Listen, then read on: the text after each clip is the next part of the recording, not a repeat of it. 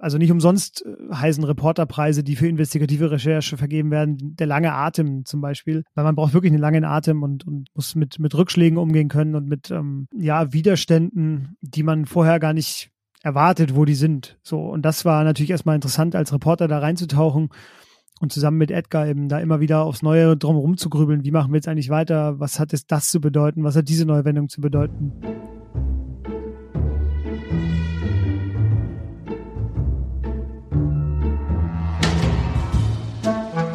Wie haben Sie das gemacht?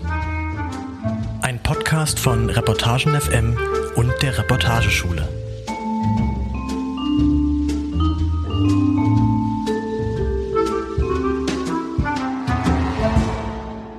Hallo und herzlich willkommen zu einer neuen Folge von Wie haben Sie das gemacht? Einem Podcast von der Reportageschule Reutlingen und Reportagen FM. Ich bin Lars Graue und heute zu Gast ist Fabian Scheler, Redakteur im Sportressort bei Zeit Online. Hallo Fabian. Hallo, vielen Dank für die Einladung. Ich freue mich sehr, hier zu sein. Ja, ich mich auch. Ähm, und heute soll es um deinen, wie ich persönlich finde, wirklich sehr beeindruckenden Text gehen, der vor knapp dreieinhalb Jahren auf Zeit Online veröffentlicht wurde. Wobei nicht nur dein Text, wenn wir ehrlich sind, ähm, sondern du hast ihn gemeinsam mit Edgar Lopez geschrieben. Äh, die Geschichte nennt sich Er starb, weil er ein Fan war. Fabian, erzähl mal, worum geht's denn in der Geschichte? In dieser Geschichte geht es um einen Fall, der im Milieu der Fußball-Fanszenen spielt, der aktiven Fanszenen. Und zwar geht es um einen Fall, der vor allem in Sachsen-Anhalt sehr bekannt sein dürfte, um den Fall des verstorbenen Fußballfans Hannes Schindler. Der ist am 12. Oktober 2016 verstorben und ähm, die Tatnacht, sozusagen das Geschehen, über das wir schreiben, das war am 1. Oktober 2016, also jetzt vor knapp sieben Jahren. Da ist Hannes äh, mit drei Freunden in einen Zug gestiegen und ähm, kurz nachdem der, dieser Zug äh, den Bahnhof in Haldensleben verlassen hat, ist Hannes ja aus diesem Zug gelangt, sage ich mal. Denn wie er da rauskam, das ist bis heute nicht aufgeklärt. Die Frage ist, ist er gesprungen, ist er gefallen oder wurde er doch geschubst? Und ja, dieser quasi Kern dieser, dieses Vorfalls, der wurde nie aufgeklärt. Und wir haben uns eben, Edgar und ich, auch vier Jahre nach dem Fall nochmal versucht, alle möglichen Quellen abzuklappern und äh, nochmal bei der Staatsanwaltschaft auch reinzuhören und vor allem mit Hannes Freunden zu sprechen, die mit ihm in diesem Zug waren, um diese Tatnacht eben möglichst genau zu rekonstruieren. Und das ist im Grunde genommen die Geschichte. Vielleicht ein, da werden wir bestimmt gleich noch drüber reden, aber vielleicht ein sozusagen Hinweis noch vorweg. Sie sind tatsächlich zufällig äh, auf eine mit ihnen verfeindete Fangruppe gestoßen in diesem Zug, denn Hannes und seine Freunde sind äh, Fans in der organisierten Fanszene des ersten FC Magdeburg und äh, dummerweise saßen in diesem Zug, in den sie da eingestiegen sind, an einem Samstagnacht die Fans des Hallischen FC, also des Erzfeindes der Magdeburger. Und ja, diese Fans aus Halle, die haben sie sofort identifiziert als äh, Fans aus Magdeburg und haben eben körperlich auf sie eingewirkt. Und ja, wie weit das ging, das ist eben bis heute strittig und ungeklärt. Und wir haben versucht, das möglichst genau zu rekonstruieren. Wie seid ihr denn überhaupt auf die Geschichte gestoßen? Also zum ersten Mal davon gehört habe ich schon kurz nachdem es passiert ist, im Herbst 2016. Da habe ich aber nur so ein, ja, hier auf Zeit Online so ein kleines FAQ oder sagt man, also so ein kleines, was ist eigentlich passiert und was wissen wir eigentlich über diesen Fall veröffentlicht. Das, was auch viele andere Medien gemacht haben, einfach um, sage ich mal, erstmal den, den Fakt abzubilden, dass es äh, erneut einen Toten im Zusammenhang mit Fußballspielen gibt. Und das war eben kurz nachdem äh, es geschehen war. Da habe ich ehrlich gesagt noch nicht so viel rausbekommen, so wie fast alle, weil die Polizei ja da auch erst angefangen hat zu ermitteln. Und ja, dieser Fall hat mich dann aber ehrlich gesagt nie losgelassen, weil eben zu viele Fragen ja bis heute ungeklärt sind und das ganze Geschehen eben so widersprüchlich in seiner ganzen Darstellung von den verschiedenen Seiten auch war, dass mich immer wieder gefragt habe, was ist denn eigentlich im Zug passiert? Und es muss ja Leute geben, die darüber reden können, weil der Zug war komplett voll besetzt. Also die Leute saßen auf dem Boden in diesem Zug.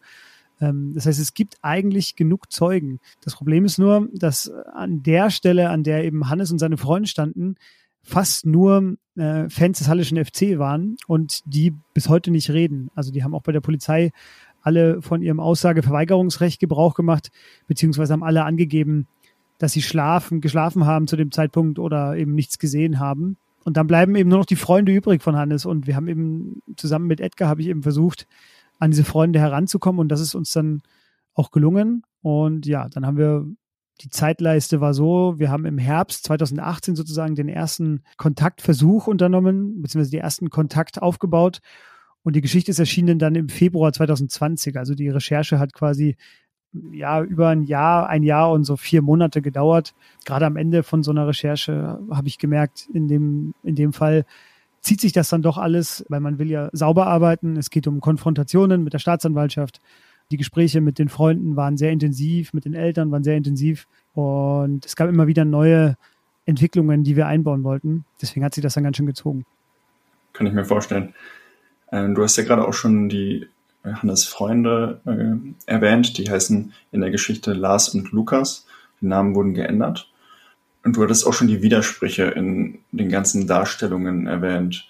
Hattest du denn auch Zweifel an der Version des Geschehens von Hannes? Weil sie haben zum Beispiel gegenüber der Staatsanwaltschaft eine andere Aussage ähm, gemacht im Gegensatz zu dir. Also zu dir haben sie gesagt, dass der Arm eines Halle-Fans nach Hannes griff zwischen ihnen durch. Was haben Sie vor der, was haben Sie der Staatsanwalt gegenüber gesagt?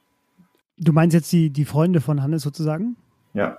Ja, das Problem ist, also ich, das sind ja meine Quellen in dem Fall, das heißt, ich vertraue meiner Quelle da zu, zu 100 Prozent. Ich habe versucht oder wir haben versucht in dieser Geschichte das möglichst eben miteinander abzubilden, äh, dass es hier unterschiedliche Angaben gibt. Einer der beiden Freunde, also es waren ja insgesamt mit Hannes waren es vier und wir konnten sprechen mit zwei Freunden. Einer wollte nicht reden über den Fall, der hat für sich das versucht eben äh, zu verarbeiten.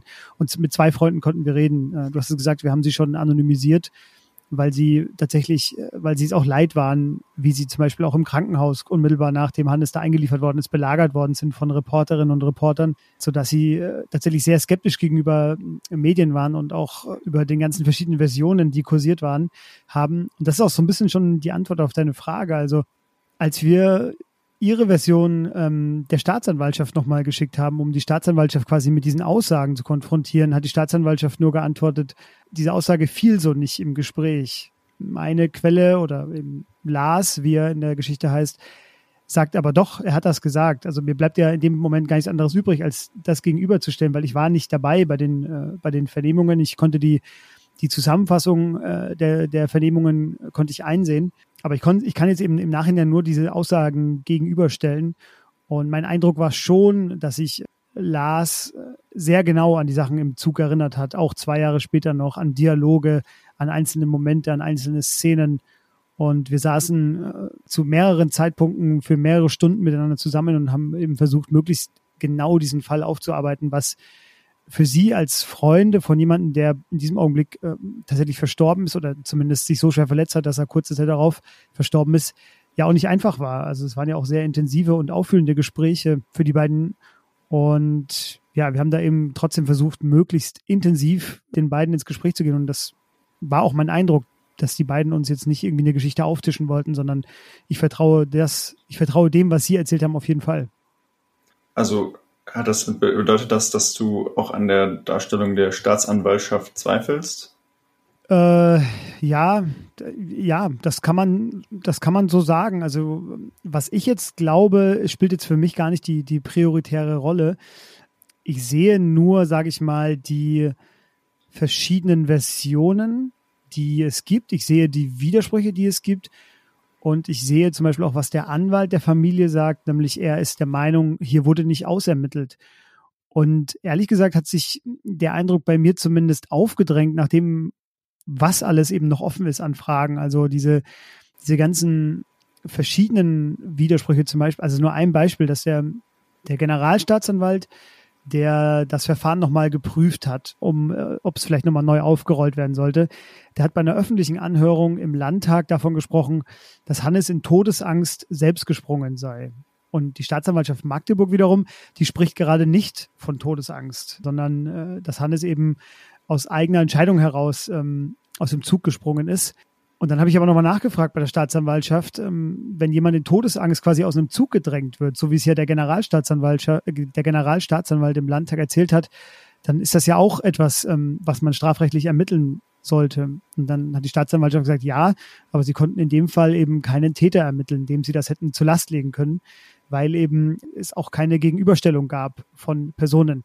Das ist das nächste in dem Fall zum Beispiel, dass ähm, die beiden ähm, Freunde von Hannes, mit denen wir gesprochen haben, uns zumindest glaubwürdig versichert haben, hätte es eine Gegenüberstellung wenige Tage nach dieser Tat gegeben, oder Tat ist schon zu viel gesagt, aber wenige Tage nach dieser Nacht, dann hätten sie auf jeden Fall Leute wiedererkannt, die ihnen da im Zug gegenüberstanden. So aber wurden die Fans aus Halle erst drei Wochen später vernommen und hatten natürlich genug Zeit, sich äh, abzusprechen und ja, ihre Aussagen miteinander abzustimmen. Und so kam dann eben das heraus, dass sie alle bei der, bei der Vernehmung dann gesagt haben, sie hätten geschlafen und sie haben nichts gesehen. Und so bleibt am Ende halt das bittere Fazit, vor allem für die Familie und Freunde. Es gibt viele Zeugen, aber keinen Täter. Und man fragt sich natürlich schon, was, was wäre, wenn anders ermittelt worden wäre. Aber ich bin auch kein Polizist, ich bin äh, kein, kein Staatsanwalt. Ich kann ja nur sozusagen wiedergeben, was ich von, von den Leuten gehört habe, mit denen ich gesprochen habe und ja, vor allem die Angehörigen von Hannes und die Freunde und die Familie natürlich, die sehen da halt zu viele Widersprüche, um ihren Frieden damit zu schließen. Hast du für dich persönlich einen Moment in der Geschichte oder gibt es für dich einen Schlüsselmoment in der Geschichte, also wo du gemerkt hast, das ist jetzt eine wirklich interessante Wendung? Mm, ja, und zwar ist das der, dass eben Lars zum ersten Mal in der Öffentlichkeit gesagt habe, ja, ich glaube, Hannes wurde aus dem Zug geschubbt. Das war bis dahin so nur vermutet worden in der Öffentlichkeit, weil eben niemand dabei war, der das sagen konnte. Und wir waren eben die Ersten, die mit den Freunden gesprochen haben, die das halt aus nächster Nähe, also näher dran an Hannes war ja eben niemand in diesem Augenblick, beobachtet haben. Und Lars sagt ja zu uns, ich habe mich wieder zurückgedreht in Richtung der Halle-Fans und sehe, dass einer in Richtung Hannes greift. Ich bin der Meinung, der hat ihn rausgeschubbt. Das kann ich aber nicht zu 1000 Prozent sagen, aber wir haben dann eben nachgefragt, du glaubst, Hannes wurde aus dem Zug gestoßen? Und er sagt, ja, das glaube ich. Er hat nämlich einen Arm von einem Halle-Fan zwischen seinem Körper und seinem Arm gespürt und gesehen, wie der in Richtung Hannes gegriffen hat. Und er sagt halt zielgerichtet. Man muss, glaube ich, noch mal ganz kurz erklären, als dieser Zug eingefahren ist und äh, Hannes und seine Freunde an dem Bahnsteig gewartet haben, steigt Hannes an einer anderen Tür ein als seine drei Freunde. Das heißt, Sie gehen in diesen Zug und Hannes ist alleine. Und als sie in diesen Zug gehen, ahnen sie ja nicht, dass da Fans aus ähm, Halle in diesem Zug sind. Das ist Samstagnacht um halb zwölf. Und äh, sie steigen eben ein und sehen halt aber sofort, ui, da ist aber viel rot. Und sie reimen sich natürlich sofort zusammen, dass es die Fanszene aus Halle sein muss. Und die Freunde beschreiben es dann eben so, dass sie sich durchgekämpft haben zu Hannes. Und durchgekämpft meint halt tatsächlich wortwörtlich durchgekämpft, weil sie haben Schläge und Tritte kassiert. Warum die Halle-Fans jetzt geglaubt haben, dass seien Fans aus Magdeburg das weiß man ehrlich gesagt nicht. Also zumindest haben wir das nicht rausbekommen. Keiner von den vier hat Magdeburg-Fankleidung getragen. Es war an dem Tag Spieltag, ja, und die, die Halle-Fans kamen ja selber von einem Auswärtsspiel aus Köln, hatten mehrere Zugausfälle und Umleitungen, deswegen sind sie überhaupt durch Magdeburg geleitet worden. Normalerweise versucht die Polizei eben das zu vermeiden bei so kritischen Fanrivalitäten. Und Hannes und seine Freunde waren selber beim Spiel, beim Heimspiel in Magdeburg und waren danach eben noch den ganzen Tag unterwegs. Aber zu erkennen waren sie als Magdeburg-Fans nicht deswegen ist es völlig unklar, warum, warum sie quasi angefangen haben, Prügel zu kassieren von den Halle-Fans, weil es war ja nicht sichtbar, dass sie der Magdeburger Fanszene zuzurechnen sind, was sie aber tatsächlich sind. Also sie waren aktiv in der Fanszene in Magdeburg. Genau, und ja, die drei Freunde versuchen sich dann eben durch diesen, durch dieses Abteil, das war so ein einstöckiger Zug, also so eine, so eine Bimmelbahn, würde ich jetzt mal beschreiben, so eine Regionalbahn, unten äh, versuchen sich da eben durchzuschlagen zu Hannes und ja, kassieren selber viele Tritte, einer ins Gesicht unter anderem. Und Lars sagt eben zu uns, es gab mit denen keinen Dialog, es gab nur aufs Maul. Also das waren ja, wir reden ja auch hier von der Zeit mit Einsteigen, bis Hannes äh, fällt, Schrägstrich stürzt, Schrägstrich wird aus dem Zug geschubbt, äh, vergehen 40 Sekunden. Also es ist ja wirklich nicht lange. Ja, und in der Zeit versuchen sich die drei eben durchzukämpfen zu Hannes was ihnen auch gelingt und stellen sich dann quasi, man muss sich das wie so ein Schutzgürtel um Hannes vorstellen, der dann so um ihn rum einen Ring bilden. Und da um in, äh, Hannes steht hinter ihnen und ähm, ja, Lars hat eben beobachtet, wie dann an ihm vorbei eine Hand geht und Hannes eben rausstößt, weil, das muss man ja auch sagen, die Tür kurz auf war, während der Zug schon fuhr. Und ähm, das ist ja auch so ein Mysterium an dieser ganzen Geschichte. Denn Hannes äh, will einfach nur, oder Lars hat mir das so geschildert, sie wollen einfach nur so schnell es geht raus aus diesem Zug und sie glauben, mit einem Hebel, der oberhalb der Tür ist, ziehen sie an der Notbremse. Dabei war das aber die Türnotentriegelung für Notfälle. Die darf aber eigentlich nicht aufgehen während der Fahrt. Und der Zug fuhr schon. Und deswegen gibt es da auch unterschiedliche Darstellungen. Also die Bahn hat mir geschrieben, die darf nicht aufgehen. Ähm, das Eisenbahnbundesamt hat wiederum Gutachten angefertigt, wo steht doch, ähm, bis zum gewissen Grad kann man das machen und äh, mit maximaler Muskelkraft kann man es noch sogar noch ein bisschen weiter aufschieben. Also auch da gibt es widersprüchliche Angaben, warum geht diese Tür überhaupt auf und äh, reicht das, um überhaupt da rauszugehen? Weil Hannes ist auch 1,90 Meter groß und war Kickboxer, also war jetzt nicht so ein dünnes Hemd wie ich, ähm, sondern der konnte sich auch wehren und verteidigen, aber er muss eben auch erstmal durch so eine Tür passen das Interessante oder diese neue Wendung sozusagen an dieser Geschichte, über die ja auch schon viel vorher geschrieben wurde von vielen anderen Medien, aber eben, dass jemand aus dem, jemand tatsächlich behauptet hat in der Öffentlichkeit, Hannes wurde aus dem Zug gestoßen, das war so für mich das Neue. Lange Antwort, aber ja, der Fall fordert, glaube, erfordert, glaube ich, ein bisschen äh, Hintergrundwissen. Letztlich bleibt der Fall ja, wie du es auch schon am Anfang erwähnt hast, unaufgeklärt. Ähm, also wir wissen einfach nicht genau, was passiert ist. War das für dich unbefriedigend? Ja, ja, schon, denke. Also es ist bis heute unbefriedigend. Ähm, ich, ich spiele bis heute eigentlich immer wieder mit dem Gedanken, sozusagen äh, irgendwelche offenen Stränge nochmal anzugehen und, und ja, nochmal Sachen hinterher zu recherchieren, die damals offen geblieben sind, weil ich meine, wenn man sich in die Lage der, der Eltern und der Freunde versetzt, die Eltern haben ihren Sohn verloren und ähm, die Freunde von Hannes eben einen guten Kumpel und sie wissen nicht warum. Sie wissen nur, es saßen mehr als 80 Fans aus Halle mit dem Zug, die auch an dieser Aufklärung des Falls beitragen könnten, machen sie aber nicht. Und zwar bis heute. Und das ist natürlich extrem unbefriedigend. Also das ist neben den ganzen äh, offenen Fragen, die man an die Ermittler und Ermittlerinnen haben kann, ähm, natürlich auch das extrem Traurige, dass, dass hier eine ganze Fanszene schweigt. Und zwar bis heute tatsächlich. Und das macht mich als, sage ich mal, äh, Reporter, der natürlich auch versucht, empathisch gegenüber den Leuten zu sein, mit denen man spricht. Und gerade bei einem Todesfall ist das ja das oberste Gebot sozusagen. Äh, macht mich bis heute auch, ehrlich gesagt, wütend ist zu stark gesagt, denn dann würde ich jetzt zu viel Emotionen reinlegen, aber ich, ich finde es schon erstaunlich, sage ich mal, dass niemand eben aufsteht und so ein schlechtes Gewissen hat und sagt, ich möchte dazu beitragen, dass dieser Fall aufgeklärt wird. Und ja, das finde ich eben schade. So und als Reporter auch extrem unbefriedigend, dass wir mit unserem Text, sage ich mal, auch natürlich ein bisschen Erhellendes beitragen konnten, aber letztlich äh, bleiben auch nach unserem Text ja auch viele Fragen offen, weil auch mit uns hat ja niemand aus Halle gesprochen. Wir haben ja versucht, Leute zu kontaktieren, aber da gab es ja auch keine Rückmeldung. Fabian, du hast gerade schon die Mutter angesprochen und mit ihr endet auch der Text. Ähm, ich lese mal kurz vor aus dem Ende des Textes. Man muss an manchen Tagen wirklich aufpassen, dass man sich nicht zerfleischt nach diesem ganzen Scheiß, sagt sie. Sie kann nicht mehr arbeiten. Freunde aus dem Dorf haben sich distanziert, sie halten, für sie, sie halten sie für besessen. Sie wurde immer einsamer. Die meisten würden sich wohl wünschen, dass wir einfach damit aufhören und wieder normal werden, sagt sie. Dabei wurde mir nicht nur mein Sohn, sondern auch mein Lebensmut genommen. Die Eltern hoffen, dass durch ihre Aktion jemand in Halle ein schlechtes Gewissen bekommt. Sie haben Briefe mit Hannes Foto verschickt an Halles Bürgermeister, an die Geschäftsführung des Hallischen FC und an das Fernprojekt in Halle. Dazu schreiben sie Dritter Todestag und ihr schweigt noch immer. Geantwortet hat ihnen niemand.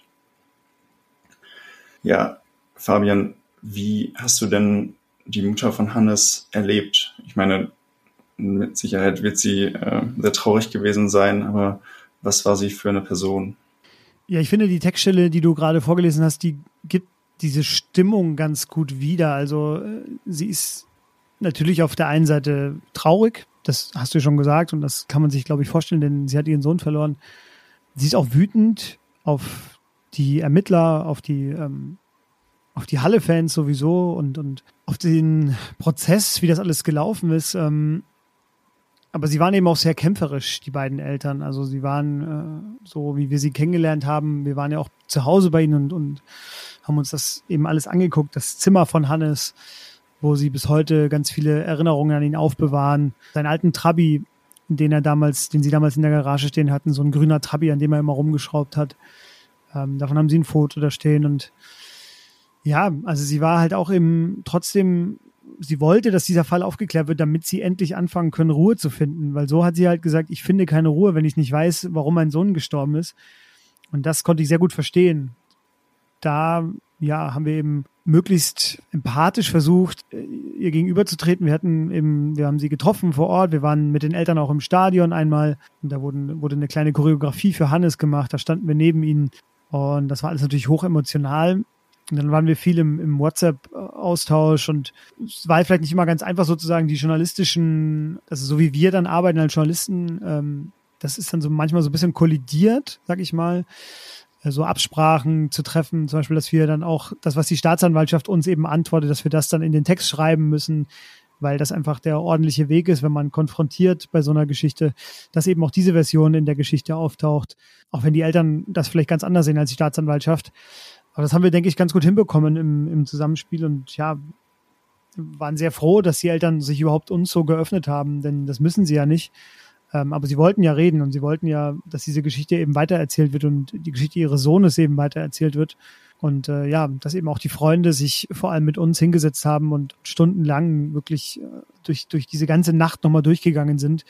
Also ich glaube, ich muss das nicht erklären, dass das halt natürlich die Gefahr von einer Retraumatisierung auch birgt und dass das irgendwie nicht einfach ist und überhaupt nicht, wenn, wenn man das selber nicht erlebt hat, wirklich schwer vorstellbar ist, was das heißt, nochmal einem völlig Fremden, in dem Fall dem Reporter, zu erzählen aus der Nacht, wo man seinen Sohn verloren hat oder seinen Freund verloren hat.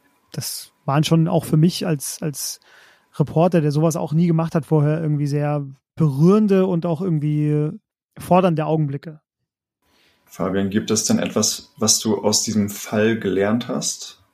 Ja, ganz viel. Also erstmal, dass dieses investigative Recherchieren mit, mit Dokumenten, die man von jemandem bekommt, wir haben ja Ermittlungsberichte eingesehen und, und, und den Stand der, der Akten ähm, konnten wir einsehen. Und dass das erstmal eine extrem fordernde Arbeit ist und ja, sehr viel, also nicht umsonst äh, heißen Reporterpreise, die für investigative Recherche vergeben werden, der lange Atem zum Beispiel, weil man braucht wirklich einen langen Atem und, und muss mit, mit Rückschlägen umgehen können und mit ähm, ja, Widerständen, die man vorher gar nicht erwartet, wo die sind. So, und das war natürlich erstmal interessant, als Reporter da reinzutauchen und zusammen mit Edgar eben da immer wieder aufs Neue drum rumzugrübeln, wie machen wir jetzt eigentlich weiter, was hat es das zu bedeuten, was hat diese neue Wendung zu bedeuten.